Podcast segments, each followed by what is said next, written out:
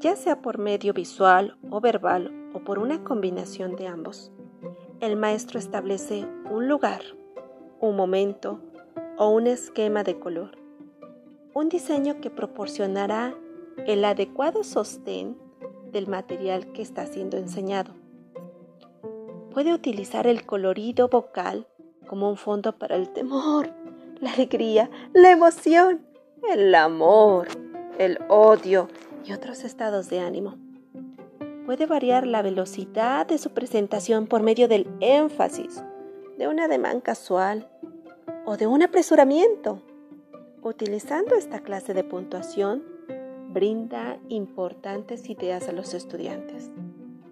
Puede utilizar los gestos que proporciona una evidencia visual adicional del estado de ánimo o de la actitud. Y tales trazos no son casuales, sino son deliberados.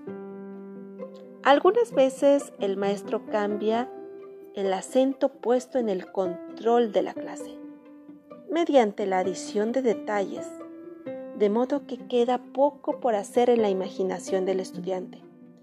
Y otras veces, mediante la supresión de detalles, es necesario que la mente y la imaginación del estudiante suplan lo que está implícito.